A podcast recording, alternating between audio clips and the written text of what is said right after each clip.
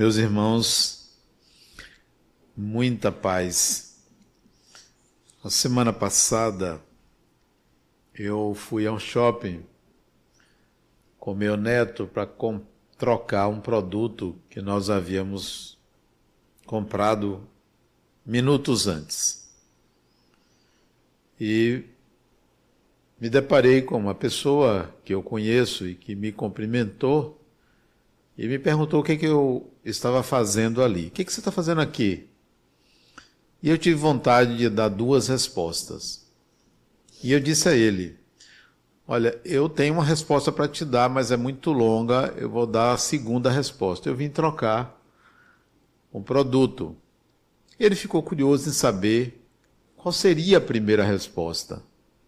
Eu não dei, não disse, nem ele me perguntou, mas eu notei que ele ficou curioso. E eu vou dizer para vocês qual seria a primeira resposta. Antes disso, todo ser humano anda consigo mesmo. Ninguém sabe o que se passa em nossa intimidade, no nosso pensar. Podemos até falar para alguém o que estamos pensando, mas não conseguimos dizer a totalidade dos nossos pensamentos à pessoa, a qualquer pessoa. Podemos passar horas falando sobre nós, mas não conseguiremos esgotar tudo que se passa na nossa mente. Uma parte do que se passa na nossa mente, dialogamos com Deus, dialogamos com o espírito, dialogamos com uma entidade mitológica ou não, reservamos uma parte de nós para esse diálogo profundo, íntimo. Mesmo assim, resta uma parte que nós não conseguimos expressar dentro de nós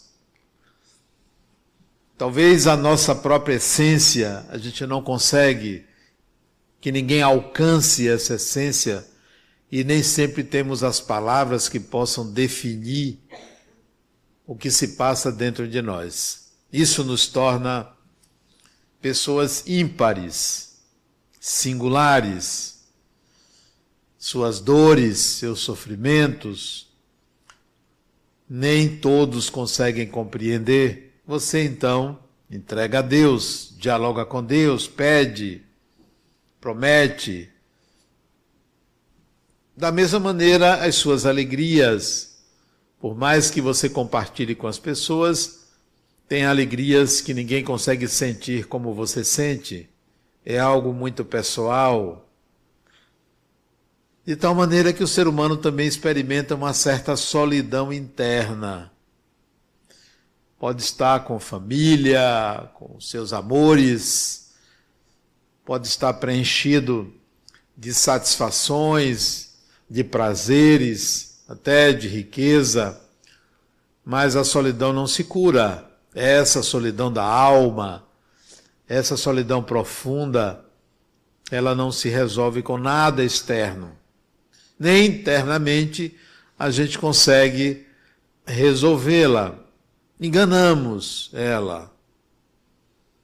Oferecemos alternativas, compensações, mas chega um momento em que você vai descansar a cabeça, ou você vai refletir mais profundamente e você vê que você de fato está sozinho ou sozinha internamente. Alguns se deprimem,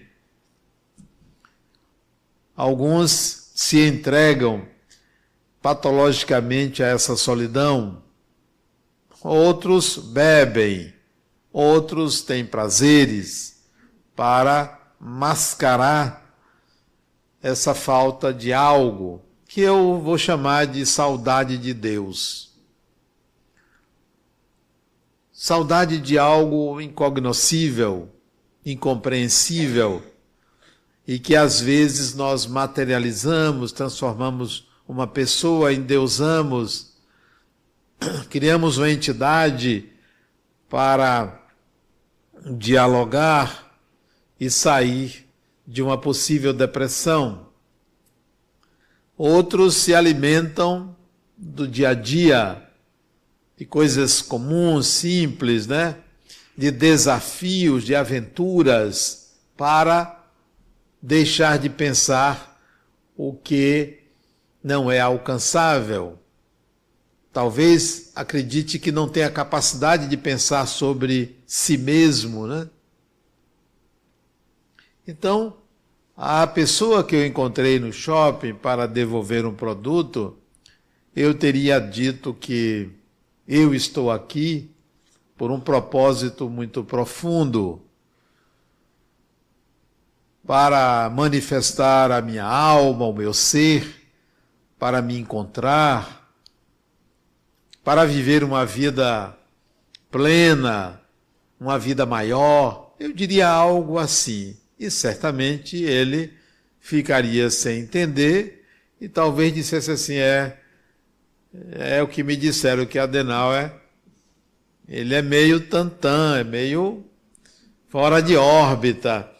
E eu escuto isso como elogio, porque quando alguém estranha a mim mesmo, está se irmanando comigo, porque eu também me estranho eu também me digo assim: poxa, o que, que, é isso? O que, que você está pensando? O que, que você está fazendo? Também eu me estranho. Então, se alguém me estranha, está me mostrando o que eu mesmo às vezes acho de mim, não me causa nenhum espanto, então. Eu responderia isso. Ao mesmo tempo que eu devolvo a pergunta para vocês: o que, que vocês estão fazendo aqui? A resposta primeira seria: eu vim para o centro espírita, para isso, para aquilo, mas tem uma outra, que é a vida, a razão de existir, a busca existencial. Porque se não responderem isso agora, se postergar uma resposta para isso, vai chegar numa certa idade, ou até mesmo é, na doença, vai se perguntar: o que é que eu vim fazer aqui na Terra? O que é que eu vim fazer nessa encarnação? Vai ter que responder isso. É muito comum, e isso é relato de pessoas que passam pela experiência de quase morte, ou pessoas que desencarnaram e mandaram cartas, que durante o processo de desencarnação uma, um filme da sua própria vida passa e a pessoa entende é, que deveria ter concluído esse pensamento. O que é que eu vim fazer aqui? Concluído. Então, não espere desencarnar, não espere uma doença para concluir isso. Para subsidiar respostas mais plausíveis, para contribuir para que vocês encaminhem uma resposta sobre o que é que vocês vieram fazer aqui nessa encarnação, vamos por partes. A gente pode dividir a encarnação por quinquênios ou decênios, de 10 em 10 anos. Mas vamos falar de quando começa a reencarnação não do ponto de vista biológico, energético, do ponto de vista biológico, a reencarnação começa lá na concepção. Nidou o óvulo fecundado, tocou no útero, ali começa biologicamente a reencarnação, mas não começa psicologicamente a reencarnação. Ela só começa quando o espírito diz: cheguei quando é que aparece esse cheguei? Na adolescência. Porque uma criança de seis anos, sete anos, oito anos, ou na puberdade, não tem a totalidade da dimensão do que é a vida, do que são os processos que vai viver. É na adolescência, 12, 13, 14 anos, a adolescência está sendo cada vez mais antecipada é na adolescência que o espírito diz assim: tá, tem meu pai, tem minha mãe, tem a casa, mas tem o mundo, tem a escola, tem os amigos, tem as transgressões, tem o corpo. Então, é ali que começa psicologicamente a reencarnação. Então, vamos partir dali, para que vocês possam responder o que é que vocês estão fazendo aqui nessa encarnação.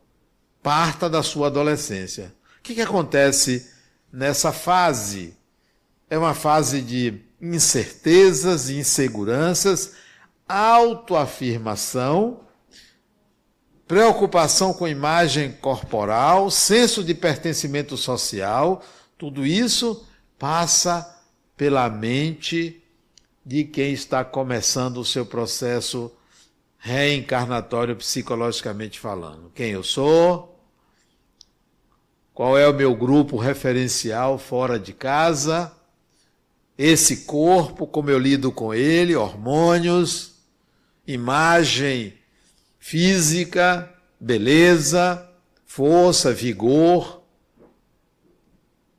E aí começa a pensar sobre intelecto, profissão, tudo isso a partir da adolescência. Vamos dizer que isso vai dos 12 aos 18 anos, essa essa, esse limbo em que o espírito se encontra para começar a encarnação. Acresce a isso, sem que haja consciência, as tendências começam a aparecer.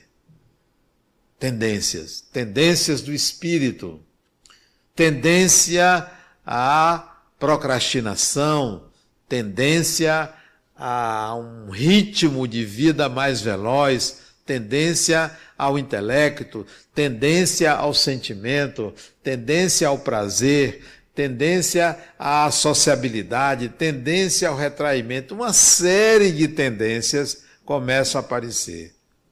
E o adolescente, o espírito está ali ainda tentando se situar, porque essas tendências vêm muito fortes. Tendência a organizar-se, tendência a contrariar, tendência a não ter limites, uma série de tendências começam.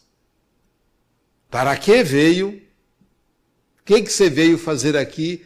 A pergunta ainda não está consolidada. Vem a idade adulta, jovem, 21 anos, 20, 21, 22, formação, Imagine quem chega nessa idade e ainda tem pendências não resolvidas da adolescência. Transgressões que não foram resolvidas, ciclos do corpo que não foram fechados, uma série de incertezas, de dúvidas sobre desempenho pessoal. O espírito chega na idade adulta jovem, igual a Siri na lata, se batendo dentro de si mesmo, sem coordenar sua própria vida. É o que acontece com muita gente. Muita gente, vamos colocar assim, em termos de percentual, 90%. 90%. Não, que é isso? Eu estou exagerando. 95%. Não, não, peraí, desculpe. 99% chega na idade adulta jovem com esta confusão psíquica, psicológica, sem entender, e vai. Busca uma profissão, os desafios profissionais, a competição. As tendências internas, elas são sufocadas nesse aspecto para atender ao mercado de trabalho. Para se adequar a uma exigência de independência, de autonomia, de empregabilidade, mas as tendências do espírito, nesse campo, elas são mais ou menos que sufocadas. Hoje eu assisti a um filme muito interessante, um pai pintor e um filho pintor, como eles se relacionavam. Muito interessante porque eles não se davam bem, mas ambos pintores. E foi pela pintura, pela arte, que lá no final do filme, filme muito bom, vou contar logo o final, eles se encontram. Muito interessante o filme. Mas, fechando. Então, o, o espírito chega na idade adulta jovem, ele começa a ter que tomar decisões. que ainda não sabe o que, que ele veio fazer aqui, tomar decisões, decisões relacionadas ao acasalamento, à sexualidade, à profissão, à relação com o pai, à relação com a mãe, à relação com a sociedade. Então, ele está em busca de pertencer, de se instalar, de se assegurar de uma personalidade, de firmar uma personalidade, sem ter total certeza do que vai fazer. Quando não atropela nessa idade, transgride nessa idade, modifica a vida de uma forma inconsequente, às vezes, por um, um segundo, por um momento de deslize. Mas, vamos lá, chega aos 30 anos, trintou. Ele vai começar a administrar passivos passivos. Ele vai estar preocupado com as escolhas feitas na adolescência. E, em geral, se ele não está muito bem, ele vai buscar um culpado. Ele ou ela vai buscar um culpado. Minha mãe, meu pai, meu chefe, o governo, não sei quem, etc, etc. Ele vai buscar culpados, porque ele não está, não foi educado a entender não foi educado. Ninguém é educado a entender isso. E eu vou explicar novamente, já expliquei aqui. Você possui um campo próprio. Tudo que lhe acontece, de bom ou de ruim, é seu campo que gera. Não é o outro que lhe agride. Não é o outro a causa. Conversando com uma pessoa, agora há pouco, vinte e tantos anos de profissão, 28, 29 anos de profissão. Um cliente move um processo contra ele. Um! Esse Adenauer, esse infeliz, não, criatura, isso lhe pertence, é seu campo. É seu campo. Não é uma pessoa não é aquela pessoa, pode ser uma formiga, pode ser um grão de areia que lhe incomoda, isto é seu, independentemente da responsabilidade de alguém ter colocado aquele grão de areia ali.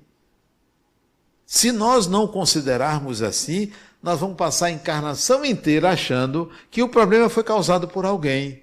Foi meu marido que fez isso, foi minha mulher que fez aquilo, foi meu patrão, foi fulano. Sempre é o outro, sempre é o outro. Nós temos esse campo, esse campo é seu. Encarna, desencarna, esse campo vai engrossando. E isso não é só para o lado negativo, não. Coisas que lhe acontecem de bom e que você não fez nada para merecer, entre aspas, aquilo vem para você. É seu campo que gera. É seu campo que gera. Entendendo que é seu campo que gera, você não se coloca à mercê, à mercê de estar atrás de se vingar de ninguém. Não, fulano, você me prejudicou, isso é um problema seu. Porque o meu eu já entendi. Para que esse prejuízo veio a mim? Já entendi. Agora, cuide-se porque você ainda continua sendo uma pessoa que prejudica os outros. Isso vai para o seu campo. Então, quando chega lá pelos 30 anos, você vai buscar culpados. Poucos começam a fazer uma autoanálise e dizer, poxa, minhas escolhas não foram as melhores. Eu poderia ter feito outras escolhas. E pode.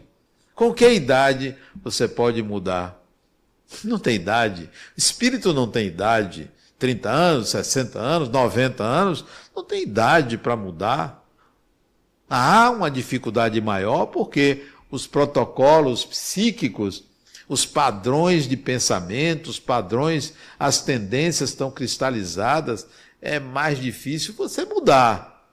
Mas se você pensar como espírito, você pode mudar a qualquer tempo.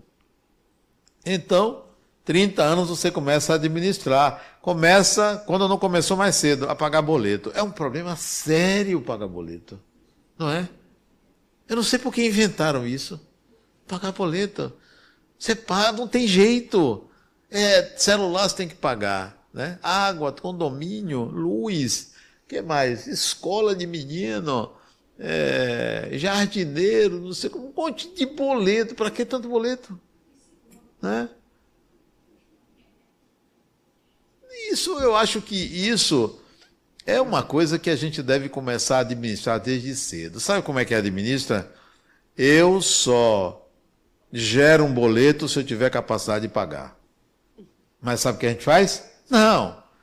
Vai se enchendo, vai se enchendo. Chega uma hora que você, poxa, eu tenho que tomar um empréstimo. Acabou, morreu. É o pior boleto, é o empréstimo. Você se endividou mesmo. Agora é, é caixão e. Como é que chama? É o quê? Caixão e vela. Empréstimo bancário. Juros pela hora da morte. Então, isso é, é uma forma de viver se enganando. Colocando. Como é que chama? É o braço ou é a mão? Colocando. O, não, a mão onde o braço não alcança, não. Como é?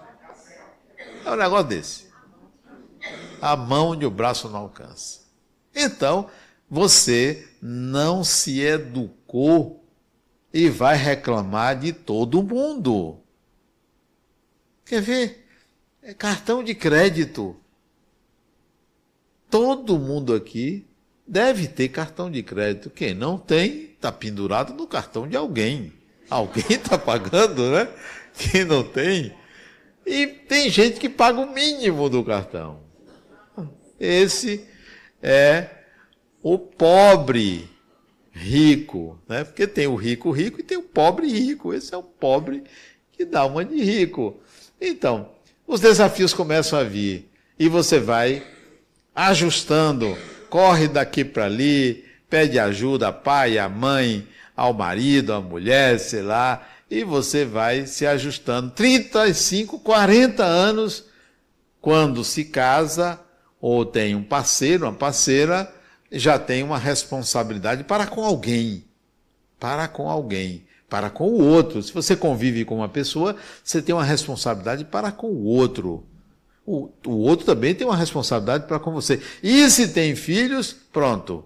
Está lacrada a vida. A vida está definida, porque essa é uma responsabilidade inadiável. E tem muita gente que não se responsabiliza como deveria. Quando é que vai se perguntar o que é que eu estou fazendo aqui?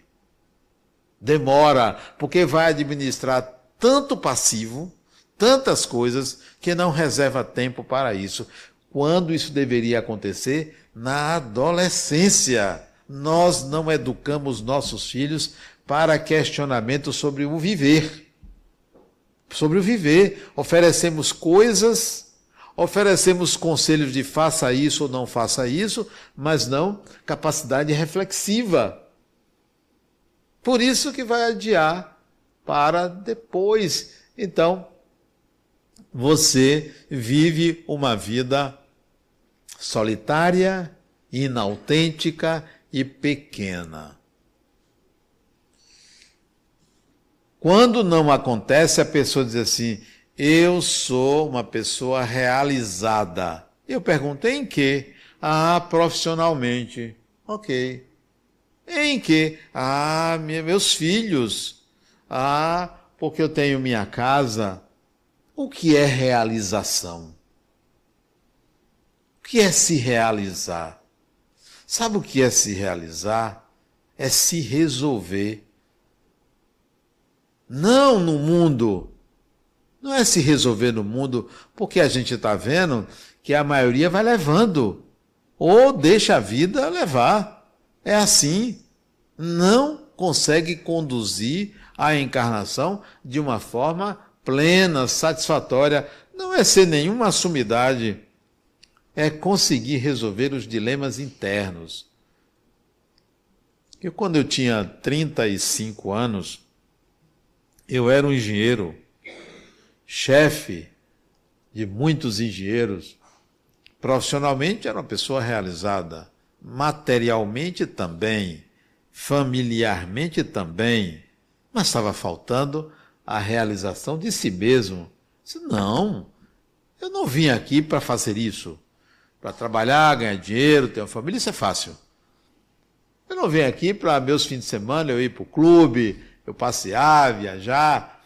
Isso é o lado comum da vida, é a vida menor. Não, tem que ter um propósito existencial.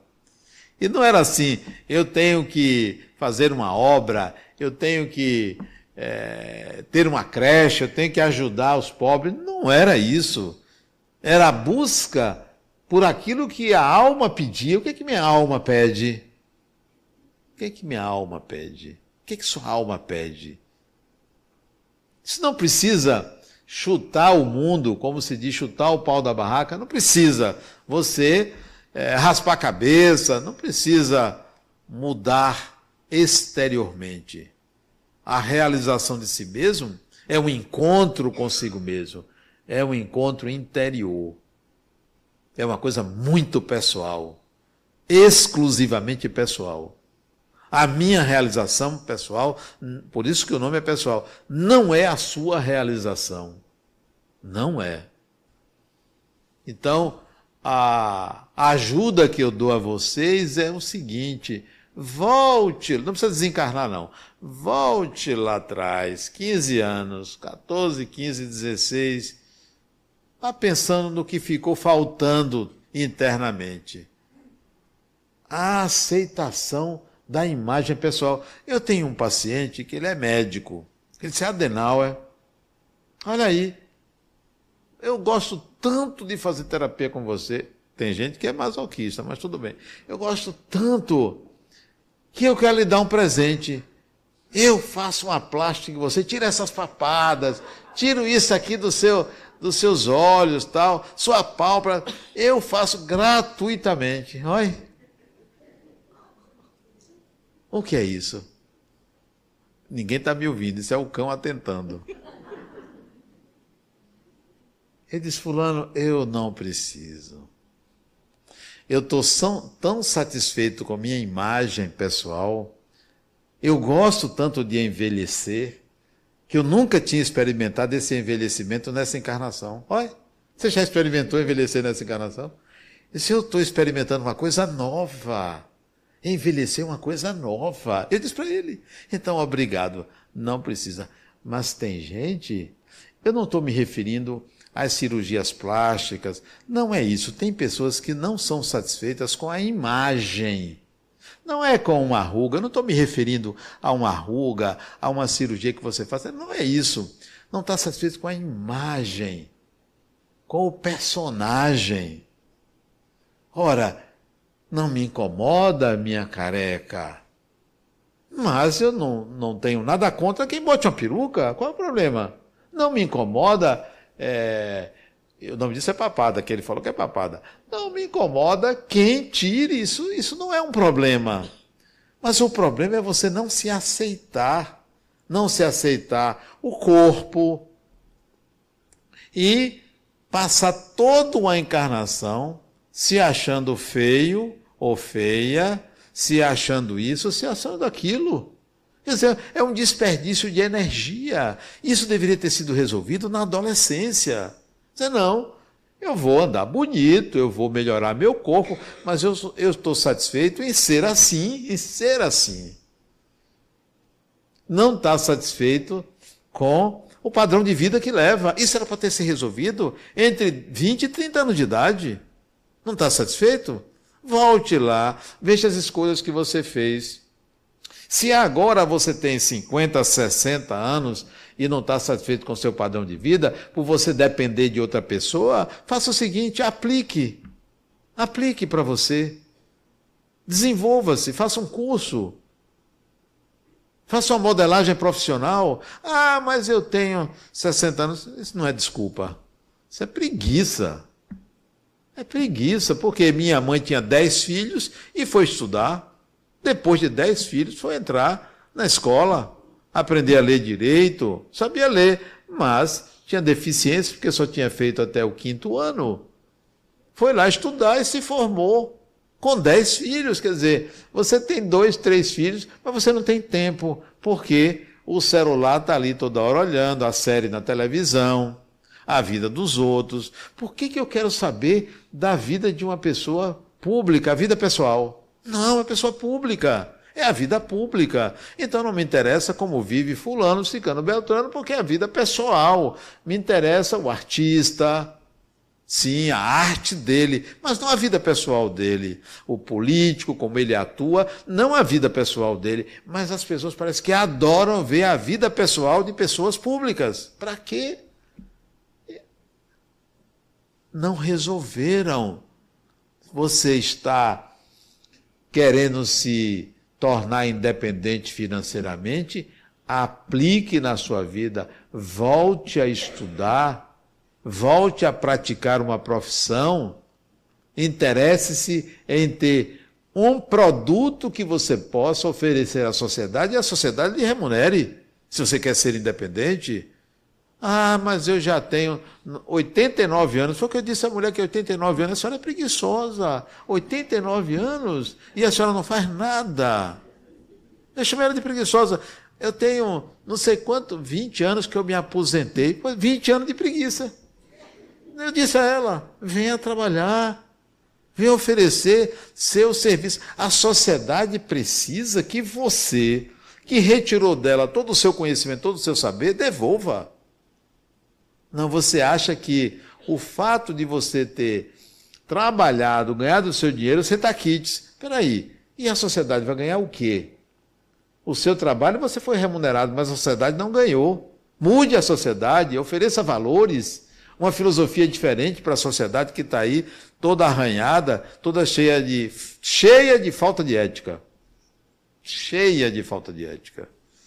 Não há ética, não há respeito à dignidade humana, não há respeito à diversidade. Não há respeito. Então, devolva à sociedade uma coisa melhor. Ao invés de combater, é, ofereça. O bom combate é a doação. Você quer combater o mal? doe o bem. É a melhor maneira de você combater. Então, volte lá para a adolescência e veja o que que não fechou direito. Vá lá no, entre os 20 e os 30 anos, o que é que não fechou direito. Tudo responsabilizando-se.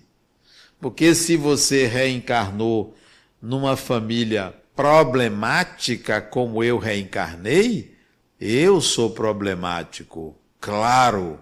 Em matéria de família, eu nasci com um problema. Uma família numerosa, onde todo mundo brigava, onde não havia respeito. Então isso é meu. Não vou culpar meu pai nem minha mãe. Isso me pertence. Isso está no meu campo. Então, as condições em que você renasce, elas, elas fazem parte do espírito que você é. Olha como eu sou. A realização de si mesmo não é a realização profissional, não é a realização familiar, não é a realização financeira, não é a realização porque você tem muitos amigos. É o enigma da sua vida. Todo mundo tem um enigma. Todo mundo tem uma ferida interna, incurável, precisando ser pensada isto é, precisando ser aliviada, né? E você está achando que a realização é o número de seguidores que você tem. Não é seguidores. Essa é a realização. Eu tenho um bocado de seguidores, sim, me engane. Perde a sua identidade quando você atende a seguidores. Deixa de ser você. Vira um negócio. E você pensa que você é isso ou aquilo pelo número de pessoas que lhe seguem. Nunca deixe de ser você para atender o coletivo. A realização de si mesmo é muito mais do que ser uma pessoa querida, ser uma pessoa famosa. Muito bom, ótimo, continue com sua fama, não tem problema nenhum. Isso é bom, mas não considere que isso é a realização. No íntimo de cada ser humano há aquela falta, o que é que eu vim fazer aqui. E para você responder o que você veio fazer aqui, você tem que fazer a seguinte equação.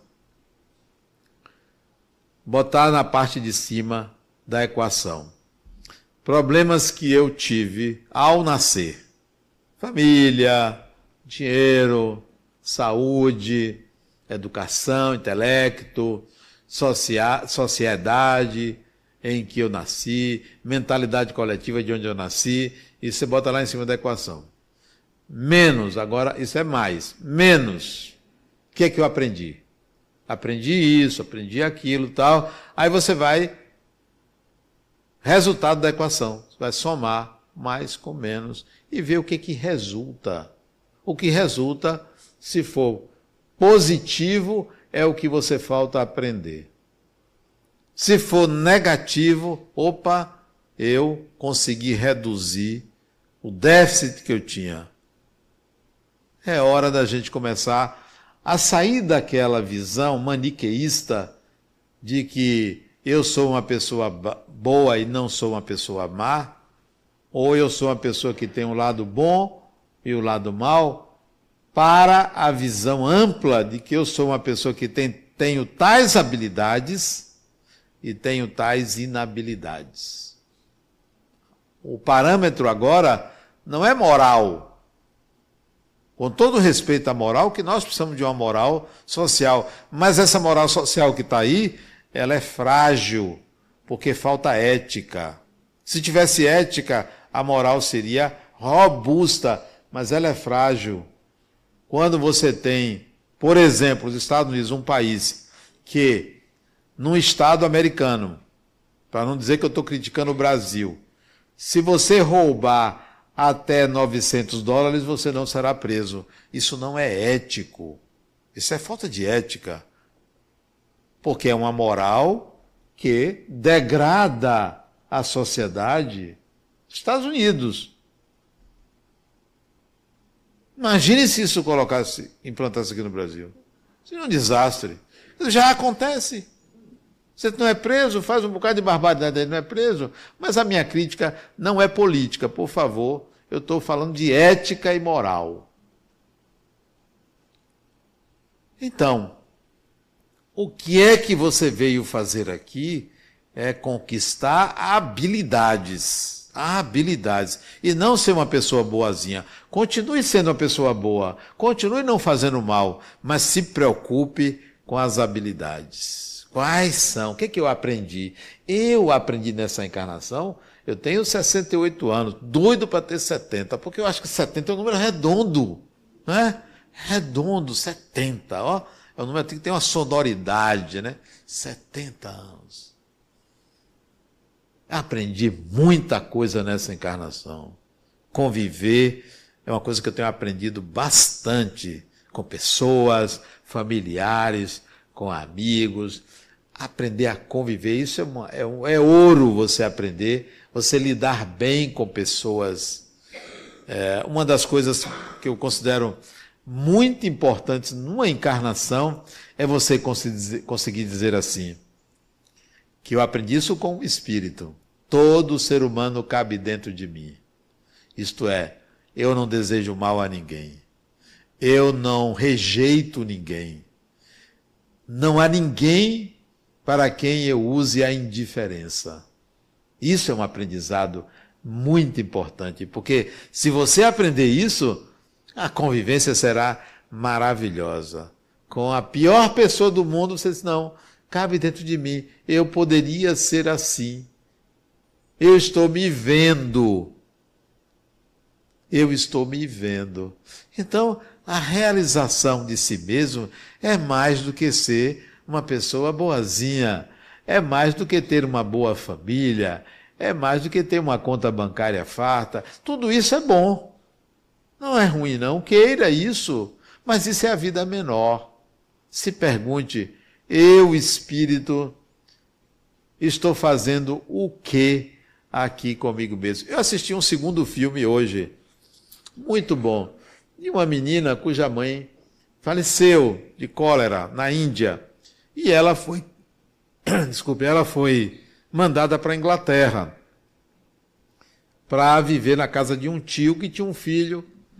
A mãe dela era gêmea, casada com esse tio, as duas faleceram e ela foi morar com esse tio. E essa menina descobriu um jardim na mansão onde eles moravam. E esse jardim, chama Jardim Secreto, esse jardim abriu a, a mansão, no final a mansão se incendeia, vou contar logo o final. A mansão se incendeia e ela salva o tio e é, todos são felizes para sempre. Isso é o final. Mas o filme retrata o simbolismo de um jardim. O que é o jardim da nossa vida? O simbolismo de você ter algo dentro de você que lhe isente, que lhe retire sofrimento, que lhe retire a tristeza, a depressão, que lhe faça compreender as pessoas esse jardim, porque a menina, ela libertou todo mundo, o tio, a governanta, a, a serviçal, o primo, um outro menino, filho da empregada, ela libertou todo mundo por causa do jardim. Ela tinha um jardim dentro dela, ela era muito autêntica. A menina, vale a pena assistir esse filme. Alguém assistiu? Vale a pena assistir. Quem não assistiu, vale a pena assistir. O jardim que ela descobriu é o jardim que mora dentro da gente e que a gente não foi educado a enxergar. Nós enxergamos do lado de fora o lado negativo da vida, mas não enxergamos o jardim dentro de nós. Então, traga esse jardim para fora, porque você vai conhecer o que é realização. Eu assisti um outro filme Quinta-feira não é dia de trabalho para mim. Quinta-feira eu antigamente ia para o cinema. Hoje a gente tem as plataformas, né? Então eu assisto a vários filmes. É, e esse filme é um filme mudo. Muito interessante. A história de uma jovem mulher que ela, ela era muito romântica e o marido com quem ela casou era um bruto. E ela, pela forma dela ser, ela foi modificando aquele marido bruto. Isso é um filme, eu acho que é alemão, da década de 20, um filme antigo. Eu adoro filmes assim, antigos. Eu gosto de filmes de 60 anos, 70 anos. Eu já assisti, assisti filme de 90 anos o filme. Adoro esses filmes antigos, porque você não só percebe a evolução da arte cinematográfica, né? das tomadas, dos erros tal. Como você vê, as histórias elas eram é, menos, elas eram mais focadas. Você consegue enxergar o foco da história. Hoje não, hoje você pega um filme, você tira dezenas de conclusões. Quando você pega um filme antigo, o filme antigo se preocupa em mostrar uma ou duas coisas a quem assiste. Então eu gosto porque você enxerga assim imediatamente qual é, o que é que o filme quer ensinar desde o começo do filme. É muito interessante. Então, ela consegue mudar esse marido. Mas não é porque ela era mulher, era um jeito, a forma, o feminino ante o masculino embrutecido. Então eu diria, ele se realiza quando ele descobre um feminino dentro dele. Ela se realiza quando ela descobre um masculino dentro dela. Então, nós precisamos olhar para nós mesmos e descobrir as contradições dentro de nós para se realizar. Se você não equilibrar essas contradições, você vai achar que está fora, que o problema é o outro, é o mundo, é a sociedade. Quando nós fazemos a sociedade quer se realizar, comece olhando para trás, fazendo uma revisão da sua vida, ao invés de estar apontando para os outros. Veja o que, que você pode recomeçar, veja o que, que você pode modificar na atualidade e, em seguida, comece a entender que há duas vidas. Só existem duas vidas. E uma não é a material e a outra é a espiritual, não. Só existem duas vidas. Uma vida menor e uma vida maior. A vida menor é essa que você começa desde a adolescência. Que você tem que começar a vencer desafios, a fechar ciclos, a aprender a abrir novos ciclos depois que fechar outros. Essa é a vida menor, que engloba família, profissão, relacionamentos, dinheiro, sexo, prazer, educação, intelecto, isso é a vida menor. A vida maior. Essa que 99% não se ocupa. A vida maior é Eu sou um espírito. Ainda para as pessoas, isso é crença. Eu sou um espírito. Eu preciso dar conta de mim. Eu preciso dar conta de mim. Eu preciso resolver a mim mesmo, em meio a pagar boletos, em meio a cuidar de filhos, em meio a cuidar de casa, a cuidar de esposa, a cuidar de marido, a cuidar de companheiro, a cuidar da vida social, eu tenho que dar conta de mim, eu tenho que me perceber espírito e, e responder: o que, que eu vim fazer aqui? Que não é da vida menor. O que, que eu vim fazer aqui mesmo? Eu vim aprender. Tem gente que acha que vem ensinar. Não, eu estou aqui porque eu quero ensinar meus filhos. Você está aqui, independentemente de você ensinar seus filhos, você cuidar de filhos, você está aqui para aprender algumas coisas. Ninguém está aqui a passeio. Não. Deixa a vida me levar. Deixe para você ver. Não tem problema não, porque a morte vem e não é. O problema não é a morte, não. Nem a morte não é um problema, nem é solução. A morte é a morte, é um fenômeno. O problema é você dar conta do movimento da vida, porque a vida exige da gente atualização, adaptação, embates, desafios. A vida exige isso. Então, para você dar conta disso, porque se você ficar para trás, você começa a ter que viver em sociedades mais atrasadas. Mais atrasadas. Eu não estou me referindo a atrasadas materialmente, não. Estou falando em pobreza, não.